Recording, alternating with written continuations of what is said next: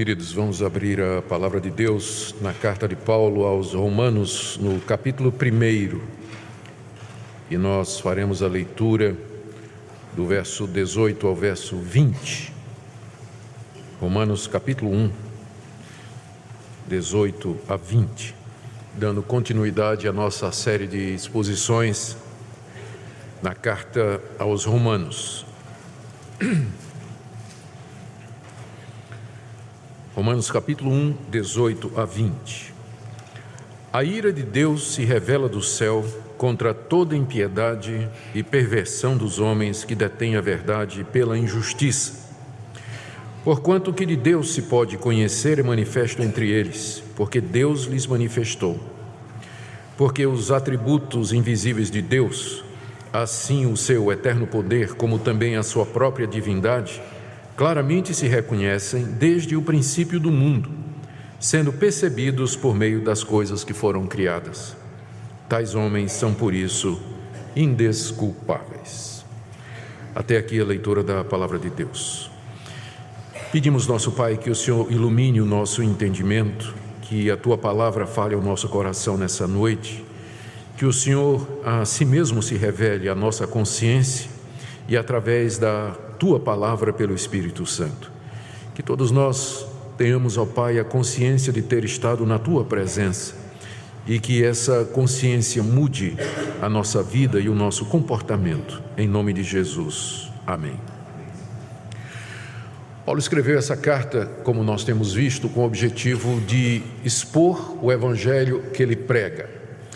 E ele escreveu a carta para os cristãos da igreja de Roma, a quem ele pretendia visitar. O plano de Paulo era passar um tempo na igreja de Roma e convencer os romanos a apoiar o seu projeto missionário de pregar o evangelho na Espanha, mais ao norte, onde Cristo ainda não havia sido anunciado. A igreja de Roma não conhecia Paulo, embora muitas pessoas lá da igreja tivessem conhecido o apóstolo em outras situações. E também corriam muitos boatos e rumores sobre o apóstolo Paulo, oriundos da comunidade judaica, que Paulo entendeu que precisava esclarecer. Ele escreve essa carta no final da sua terceira viagem missionária, a caminho de Jerusalém para levar uma oferta para os pobres, e com o objetivo de se apresentar e apresentar o seu evangelho que ele prega e também os seus planos à igreja de Roma. E a carta foi planejada pelo apóstolo Paulo e escrita com esse propósito. Nos capítulos iniciais, Paulo fala da perdição de toda a raça humana.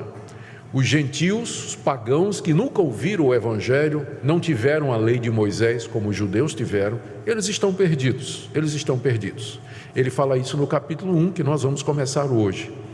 Depois ele diz: os próprios judeus que receberam a lei de Moisés e a revelação de Deus no Antigo Testamento também estão perdidos, porque eles não guardam essa revelação.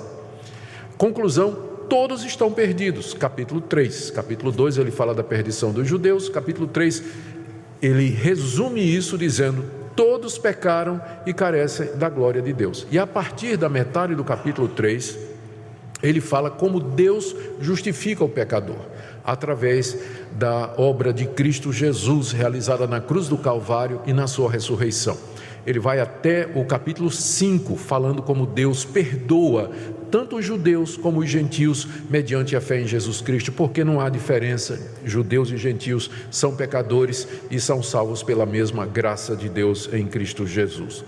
Do capítulo 6 até o 8, ele vai mostrar como aqueles que foram perdoados devem andar e do 9 até o 11, ele vai explicar qual é o papel de Israel, da nação de Israel, na história da redenção, nessa história maravilhosa que ele está desenvolvendo. E do capítulo 12 até o final, ele traz algumas orientações práticas para a vida da igreja, terminando no capítulo 16 com saudações àquelas pessoas que ele conhecia. O que nós vimos até agora, chegamos até o verso 17 do capítulo 1. Paulo se apresenta ele diz qual ele se identifica como apóstolo de Jesus Cristo, ele fala a respeito do evangelho e que se centra na pessoa de Cristo, se dirige aos romanos e fala, do verso 8 até o verso 15, da sua disposição de visitá-los e estar com eles. E o objetivo dele está aí no verso 16 e 17, que foi o que nós vimos na última vez, é pregar o evangelho lá em Roma, porque ele, Paulo, não se envergonha do evangelho, porque o evangelho é o poder de Deus para salvar todo aquele que crê. Visto, estou lendo o verso 17, que a justiça de Deus se revela no evangelho de fé em fé, como está escrito: o justo viverá pela fé.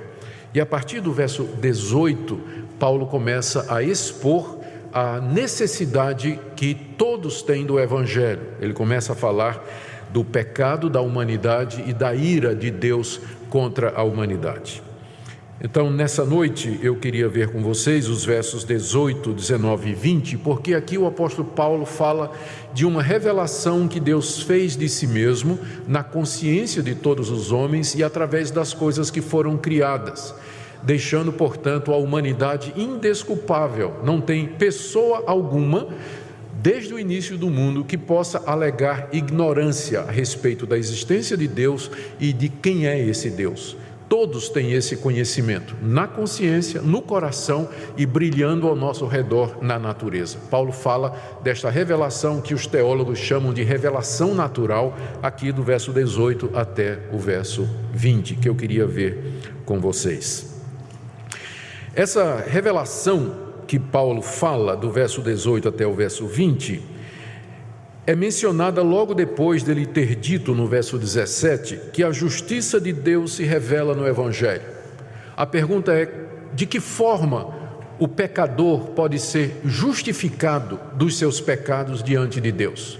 Ele diz no verso 17 que essa forma, essa justiça de Deus se revela no Evangelho é no Evangelho de Cristo, pela fé, que Deus justifica o pecador, recebe o pecador e o perdoa dos seus pecados. Mas enquanto Deus está revelando a sua justiça através do Evangelho, porque o Evangelho está sendo pregado no mundo todo, há uma outra revelação que já vem acontecendo desde a criação do mundo e desde que Deus colocou o homem nesse, nesse planeta, que é a revelação da ira de Deus. Vocês percebem o contraste aí. No verso 17, a justiça de Deus se revela no Evangelho. E no verso 18, a ira de Deus se revela do céu. São duas revelações que estão acontecendo agora, nesse instante. Por um lado, o Evangelho está sendo pregado ao mundo, e em Cristo Jesus, Deus revela de que maneira Ele quer nos perdoar. Por outro lado, do céu, Deus revela a sua ira, Ele está revelando a sua ira. Essas duas revelações acontecem ao mesmo tempo, elas vão levar a destinos distintos. Essa revelação que Deus faz no Evangelho, ela traz perdão e vida eterna, mas essa revelação que Deus faz na natureza e na nossa consciência é apenas para mostrar que aí que Deus está irado com a humanidade e que a humanidade em seus pecados será condenada eternamente. Vamos ver então essa revelação. Algumas são pelo menos quatro a cinco pontos que Paulo aqui nos diz a respeito dessa revelação que Deus faz do céu. O verso 18 então nos mostra é, que Deus, a ira de Deus se revela do céu. A ira de Deus se revela do céu. Existe um Deus e esse Deus está irado. Existe um Deus e esse Deus está irado. E ele revela a sua ira do céu o local da sua habitação, do mundo espiritual, da sua existência e do seu poder, Deus mostra para o homem que ele existe e que ele está irado. Deus faz isso na consciência das pessoas. Por isso que o sentimento religioso é universal. Qualquer país do mundo, em qualquer época do mundo, você vai encontrar pessoas com medo de um poder superior a prova disso é que todas as religiões elas vão incluir algum tipo de pagamento de pecado, de culpa, tentativa de apaziguar essa divindade, mas essa consciência que o homem tem de que existe algo superior faz com que ele viva aterrorizado. O sentimento de culpa é universal. Você vai encontrar gente sentindo culpa na China e nos Estados Unidos, entre os povos mais bárbaros, entre os índios que sacrificam suas crianças, que fazem sacrifícios brutais de animais. A ira de Deus se revela do céu. Deus fala na consciência do homem. Mesmo o homem mais bruto sabe lá dentro que existe um Deus e que esse Deus está irado com seus atos. A ira de Deus se revela do céu. Existe um Deus e ele está irado. A ira de Deus não pode ser comparada com a raiva humana, que a raiva humana frequentemente envolve egoísmo, desejo de vingança, compensação.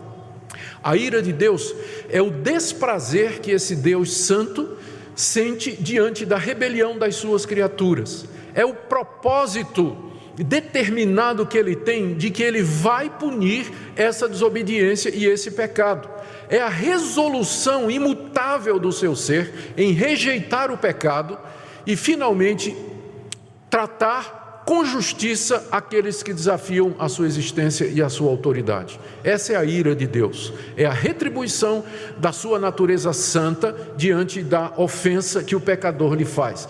Do céu, a ira de Deus se revela, e essa revelação é feita na nossa consciência, nós sabemos disso, por intuição mesmo os povos mais distantes, como eu já disse, aqueles que nunca ouviram falar de Deus ou receberam a lei de Deus, eles têm essa consciência de que há um Deus a quem eles ofenderam.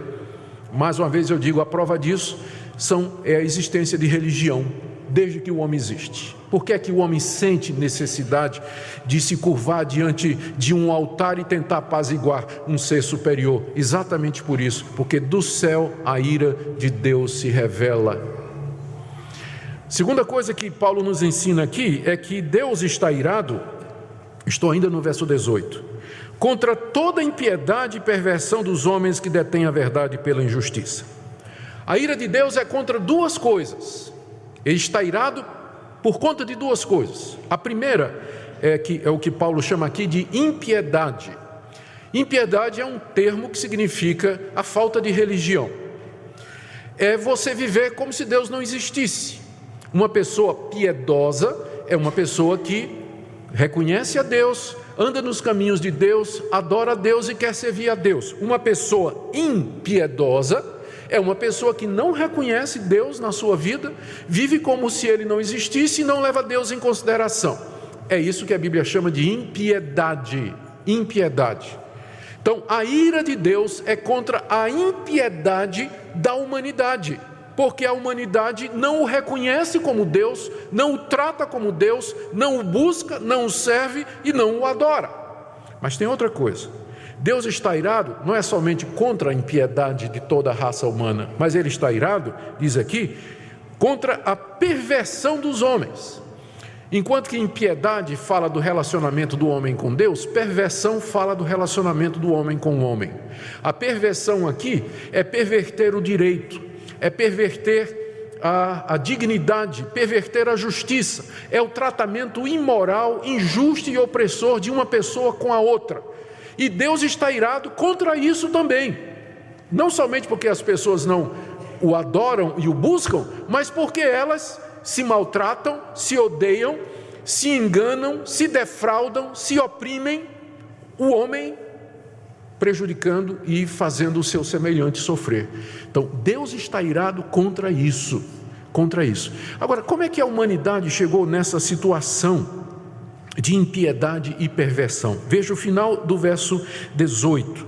Ele diz assim: A ira de Deus se revela do céu contra toda impiedade e perversão dos homens que detêm a verdade pela injustiça eles detêm a verdade pela injustiça. A verdade é a verdade a respeito de Deus, que ele revelou de si mesmo, quer seja na natureza, quer seja na nossa consciência.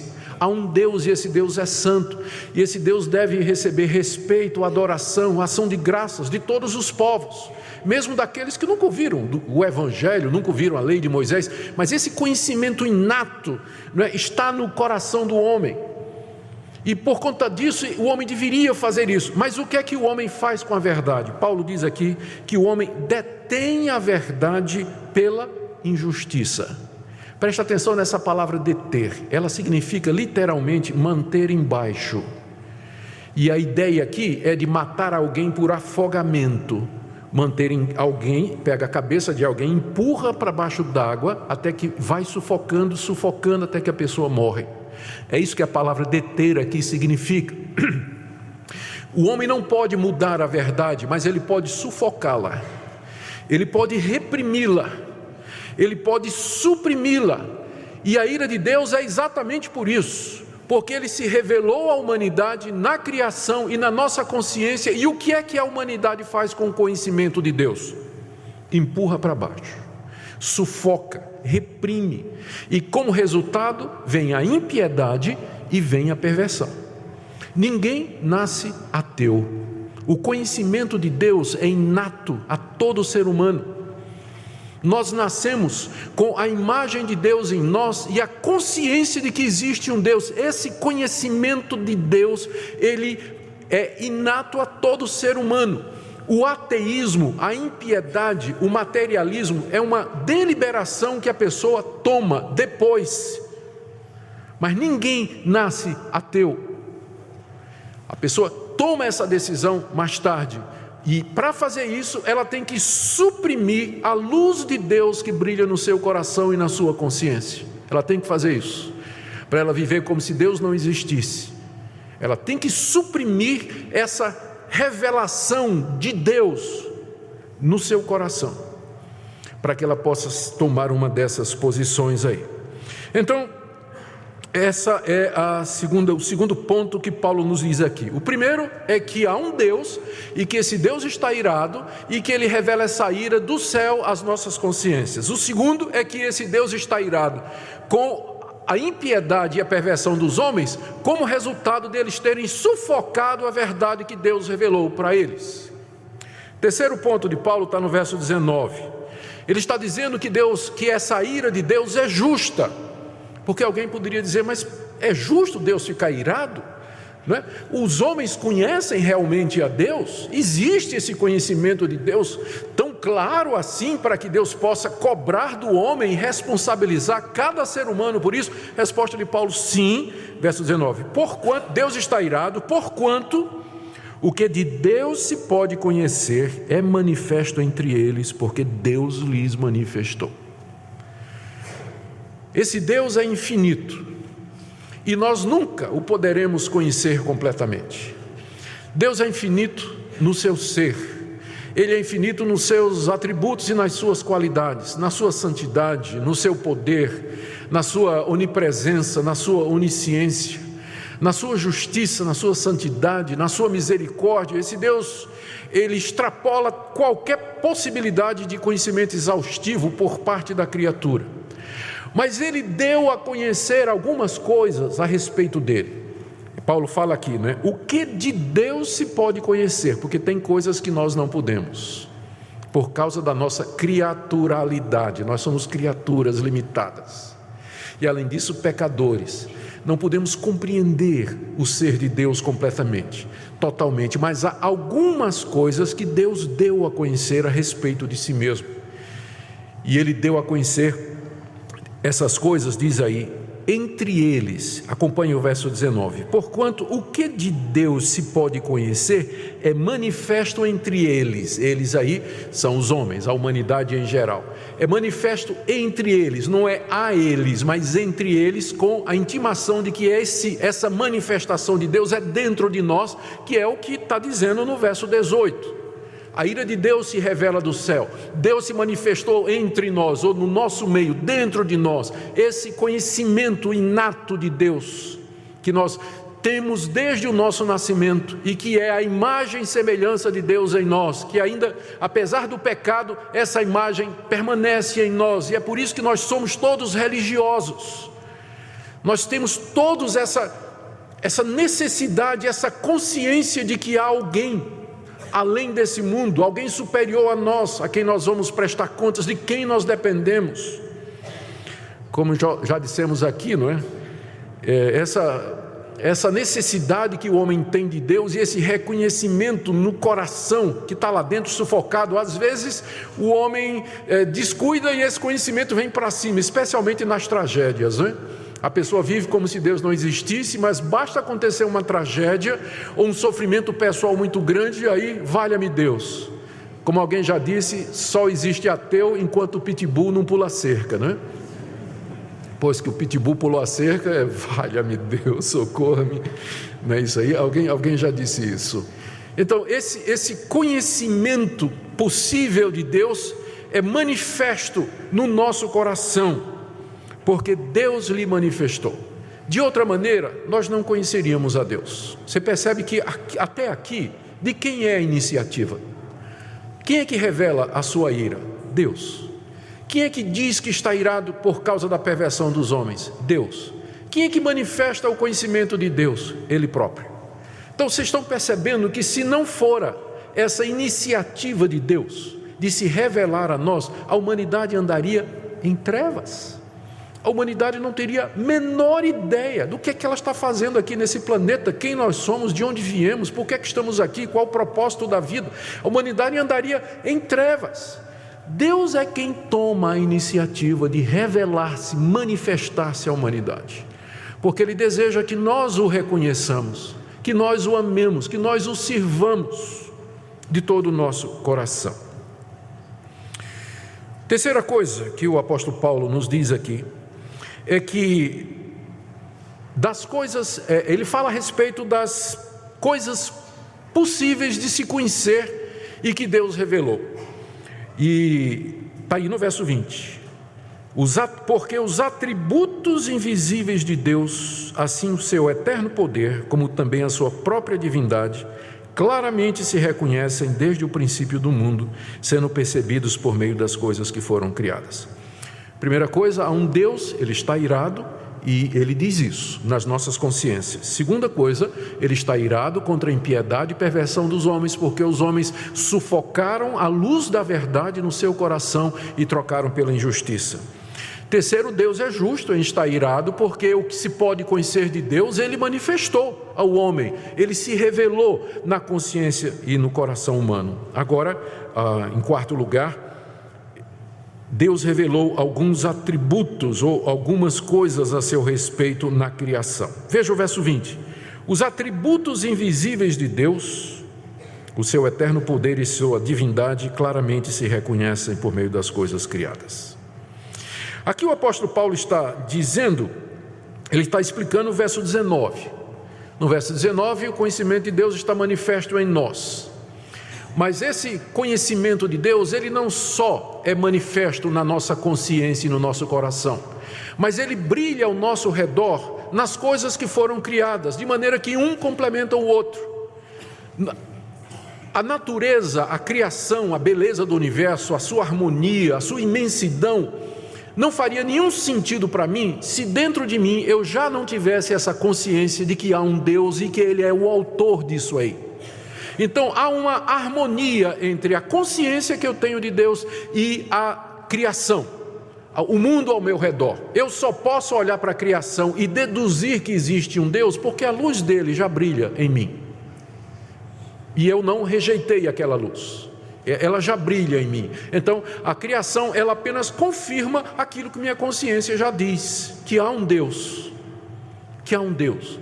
E esse Deus, de acordo com o que a criação manifesta, ele é um Deus é, cujos atributos são invisíveis. Você está vendo aí no verso 20, né? A palavra atributo significa simplesmente qualidade.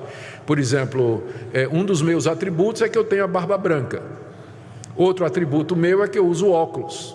Outro atributo meu é que eu gosto de andar de motocicleta. Outro atributo meu é que. E por aí vai. Né? Vamos parar por aqui. Então, né? são as minhas. É o que me define. Atributo é o que me define, o que me caracteriza, que me torna conhecido. Então Deus tem atributos. E a Bíblia menciona vários desses atributos, desde a sua santidade até a sua misericórdia. São muitos os atributos de Deus.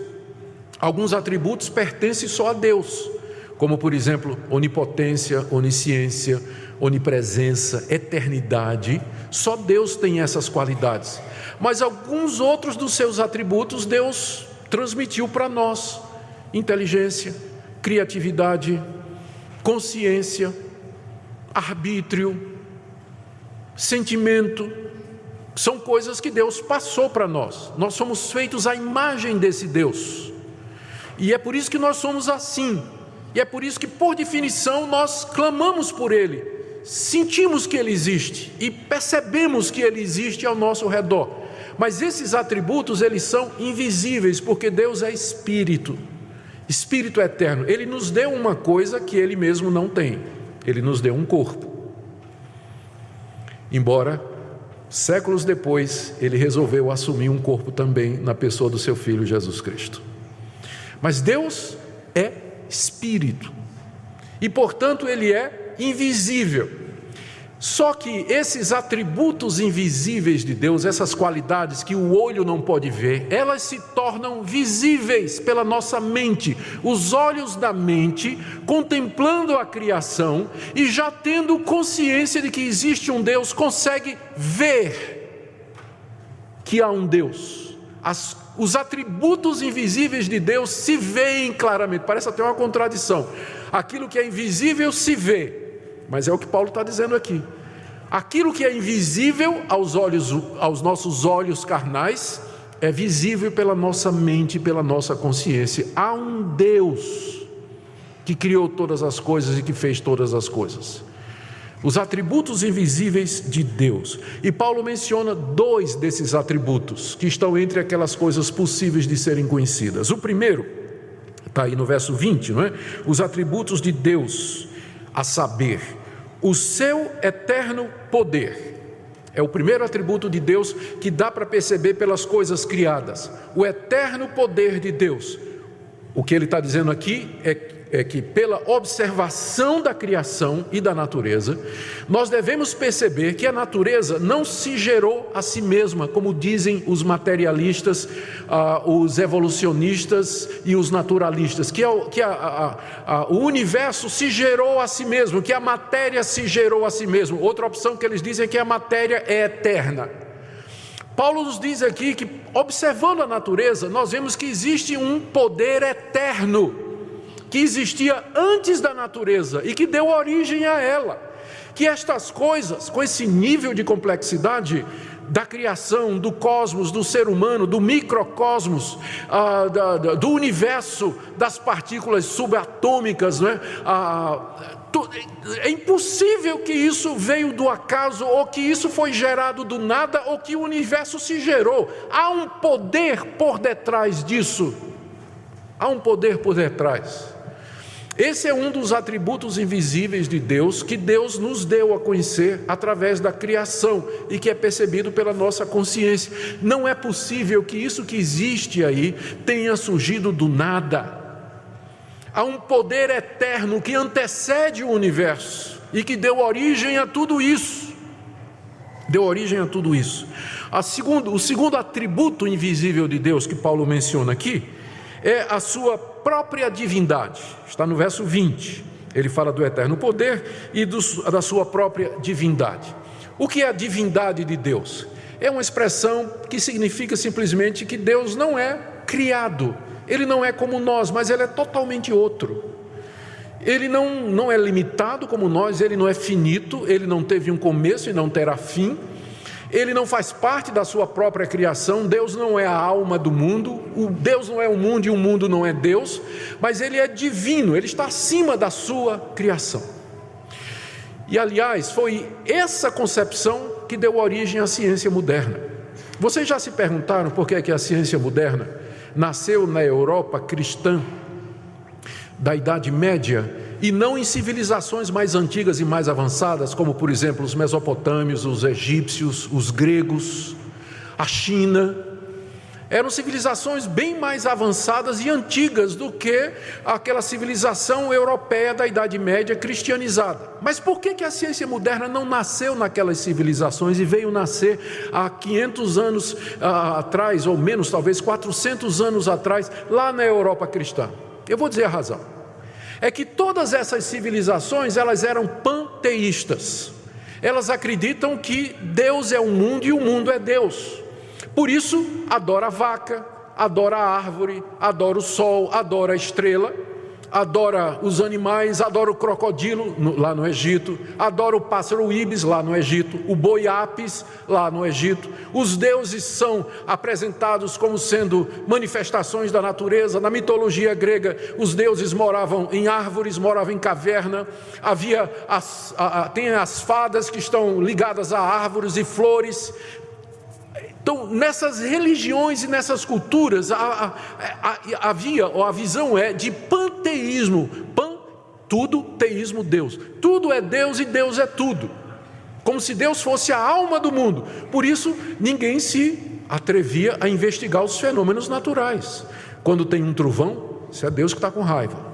Quando cai um raio, isso é os deuses, é Zeus, né? Aquele Deus do Olimpo jogando aquele raio, né? Isso é Zeus que está fazendo isso. Ninguém queria saber como é que funciona. Aí chegou o cristianismo dizendo: no princípio criou Deus céus e a terra. O mundo é uma criação de Deus, não é uma extensão de Deus, mas uma criação. E Deus criou o mundo com base em leis naturais que regem e explicam os fenômenos.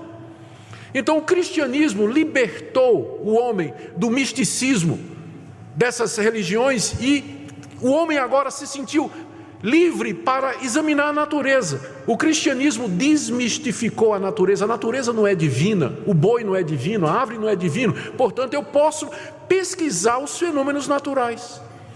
Todos os autores dos modernos ramos da ciência são cristãos. Pegue seu livro de história. Não, não pegue não, que ele não vai dizer. Eles escondem esse fato.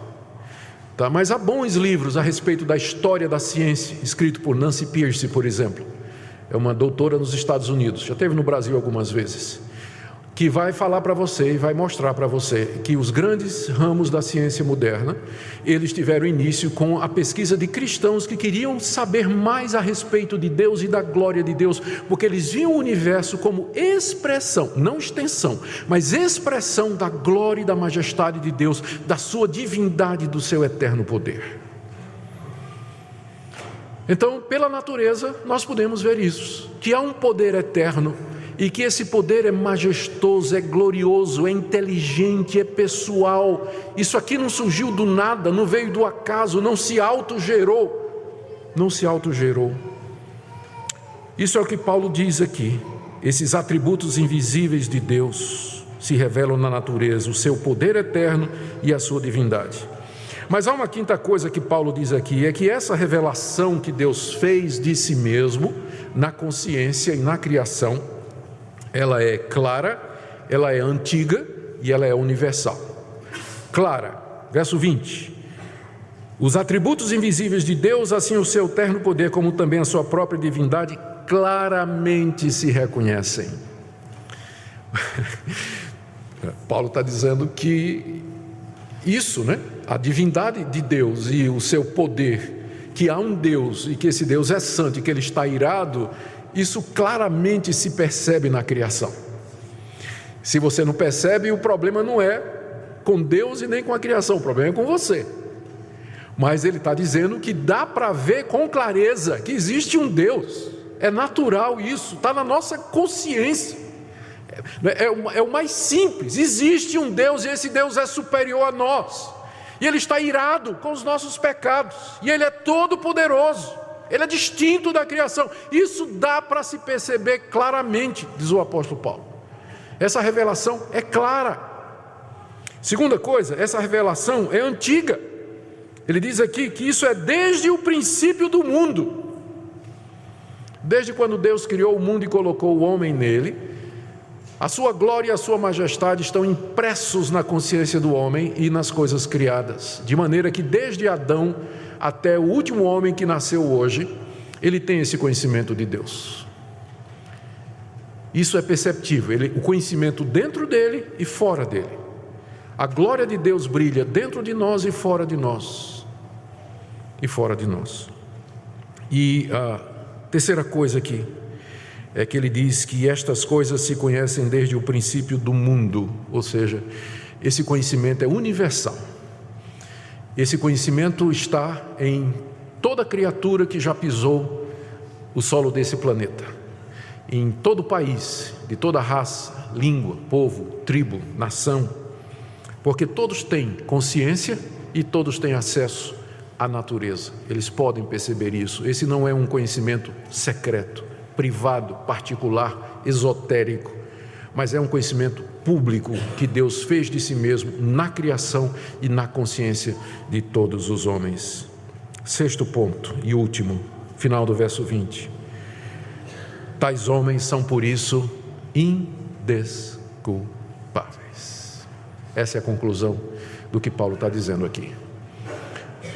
Tais homens são, esses homens são aqueles que detêm a verdade pela injustiça, rejeitam o conhecimento de Deus, são, não têm piedade e são perversos. Então, tais homens são indesculpáveis diante de Deus. Essa palavra indesculpável aqui é uma palavra que Paulo está tirando da linguagem jurídica dos seus dias. Literalmente no grego, isso a palavra é apologia. Apologia é uma defesa que você apresenta ao ser acusado de algum crime. E é uma tentativa que a pessoa acusada faz de se justificar. Tipo assim, eu sou inocente, não fiz isso. E se eu fiz, eu fiz por conta disso. Então há, há diversos atenuantes aqui, enfim, não é? O que Paulo está dizendo é que no dia do juízo, nenhuma pessoa terá uma apologia a apresentar diante de Deus, do tipo assim: eu não sabia que existia um Deus, eu não sabia que isso era errado, eu não sabia que esse Deus se ira contra o pecado, eu não sabia de nada disso. Ninguém tem desculpa diante de Deus. É isso que Paulo está dizendo aqui. Por isso, tais homens são indesculpáveis. Há um Deus, esse Deus está irado, ele manifesta sua ira na nossa consciência, a ira dele é contra a impiedade e perversão dos homens que retêm a verdade pela injustiça. É justo que Deus esteja irado, porque o que se pode conhecer de Deus, Deus manifestou a nós, pela consciência e pela criação. Pela criação, nós vemos algumas coisas que podem ser conhecidas de Deus, como o seu eterno poder e a sua própria divindade. E essa revelação é clara, é universal e é antiga. Conclusão: não tem inocente diante de Deus, nem aqui, nem no Amazonas, nem na Antártida, nem no Polo Norte, nem no deserto árabe, nem nas florestas mais ocultas do mundo. Nunca teve e nunca haverá um inocente diante de Deus porque os homens detêm a verdade pela injustiça. Eles adoram outros deuses, eles adoram a natureza, eles vivem como se Deus não existisse, eles se matam, se perseguem, se odeiam e se oprimem. Por isso, a ira de Deus está sobre o mundo. O mundo pagão, é isso que Paulo está falando aqui, e também dos judeus, ele vai dizer isso no capítulo 2. A pergunta então é: o que é que isso tem a ver conosco hoje? E eu quero trazer algumas implicações para nós. Eu penso que isso aqui é importante para você e para mim, para que nós possamos entender por que é preciso o Evangelho. Por que, que o Evangelho é necessário? Por que, que é preciso uma outra revelação? Essa revelação aqui da ira de Deus, ela é suficiente para deixar você sem desculpa mas ela não é suficiente para lhe salvar, porque ela não diz de que maneira você pode escapar da ira de Deus. O, as árvores, o universo, as estrelas, o sol, eles não vão dizer para mim de que maneira eu posso então me reconciliar com esse Deus, pedir perdão a esse Deus e ser aceito por Ele. Eles não vão me dizer isso, eles só vão mostrar que há um ser todo-poderoso, maior do que eu, por detrás de todas as coisas. Mas como eu posso me reconciliar com esse ser, a natureza não vai me dizer. É preciso uma outra revelação. E essa é a revelação que nós chamamos de revelação especial que Deus deu através de Jesus Cristo, seu Filho, o Evangelho de Cristo. Essa revelação, nós, Paulo vai desdobrá-la aqui na carta aos Romanos, ele vai explicar essa revelação mais adiante. É a única forma pela qual nós podemos ser salvos da ira de Deus. E para que você entenda então a necessidade do Evangelho e a exclusividade do Evangelho, é primeiro necessário que você entenda a perdição da raça humana toda. Estamos debaixo da ira de Deus, com justiça, não há inocentes diante de Deus. Então, essa é a primeira reação prática que eu queria que você tivesse nessa noite, você meditasse nisso e você valorizasse o Evangelho, o privilégio que você está tendo nessa noite aqui de ouvir o Evangelho, enquanto milhões, milhões, nunca ouviram o Evangelho, embora estejam condenados com justiça pela rebelião dos seus corações da revelação que Deus fez de si mesmo na sua consciência e na sua e na criação. O fato de que você está aqui essa noite ouvindo a revelação especial de Deus seria motivo para colocar você de joelho diante dele e dizer: Deus, como é que eu continuo ainda a viver como se o Senhor não existisse? Como é que eu continuo a viver ainda sem levar o Senhor em consideração? Por que, que eu continuo desafiando o Senhor? Por que, que eu continuo sendo indiferente para contigo? Reflita nisso. Segunda coisa que eu queria que você pensasse, que você, é uma conclusão prática, né? É que você examinasse o seu coração, especialmente se você é uma daquelas pessoas que tem dificuldade em acreditar em Deus, argumentando coisa do tipo, não porque a ciência, não porque as descobertas científicas, não porque a racionalidade. Eu queria que você pensasse outra vez. O ateísmo não é a consequência lógica da ciência. A negação de Deus e o materialismo é o resultado da repressão dessa luz de Deus no coração de todo homem. O problema não é intelectual, o problema é moral, o problema é espiritual. Examine o seu coração para ver se lá no fundo essa sua recusa em acreditar em Deus não é resultado de alguma amargura, alguma raiva, algum sentimento de injustiça ou uma tentativa de justificar um comportamento seu. Você não quer que Deus exista, porque se Ele existir, você vai ter que mudar de vida. Você não quer que Ele exista. Então, muito dessa negação de Deus não é resultado de intelectualidade, mas é um problema moral, é um problema espiritual simplesmente. É um problema moral, simplesmente. Terceira coisa que eu queria que você pensasse também nessa noite. Aqui está a razão pela qual nós insistimos em evangelização e pregar o Evangelho. Exatamente por isso, porque os povos precisam ouvir o Evangelho, receber a revelação especial de Deus. Por isso que nós mandamos missionários. É por isso que nossa igreja faz viagem missionária. É por isso que nós apoiamos aqueles que vão para países distantes levar o Evangelho de Deus. É por isso que nós insistimos com vocês que vocês compartilhem a fé de vocês para com as pessoas, porque elas estão perdidas. Ninguém vai se salvar com base na ignorância da moralidade ou alguma coisa. Não há salvação fora do Evangelho de Jesus Cristo. E você que conhece, tem acesso a essa revelação especial do Evangelho, você é responsável por levá-lo avante, por transmitir a outras pessoas. E a última coisa que eu queria que você pensasse nessa noite é a respeito do seu estado diante de Deus. Há um Deus, e esse Deus é um Deus santo. Ele é um Deus que se ira, ao contrário, talvez, do que você ouviu aí outras pessoas dizer, falar de um Deus que é só amor. Ele é amor, mas ele é santo também. E porque ele é santo, ele está irado. Há um Deus e esse Deus está irado pelos seus pecados. E você não tem desculpa nenhuma para viver longe dele. Não há nenhuma apologia que você possa oferecer para justificar a sua vida ímpia, ou a sua vida de imoralidade, ou a sua vida de materialismo, consumismo, totalmente alheio a Deus, como se Deus não existisse. Não tem nada que justifique isso tem nada que justifique a sua idolatria, você adorar imagens de escultura, como se Deus pudesse ser representado, adorar outros deuses que não o Deus supremo que se revela na natureza e no Evangelho.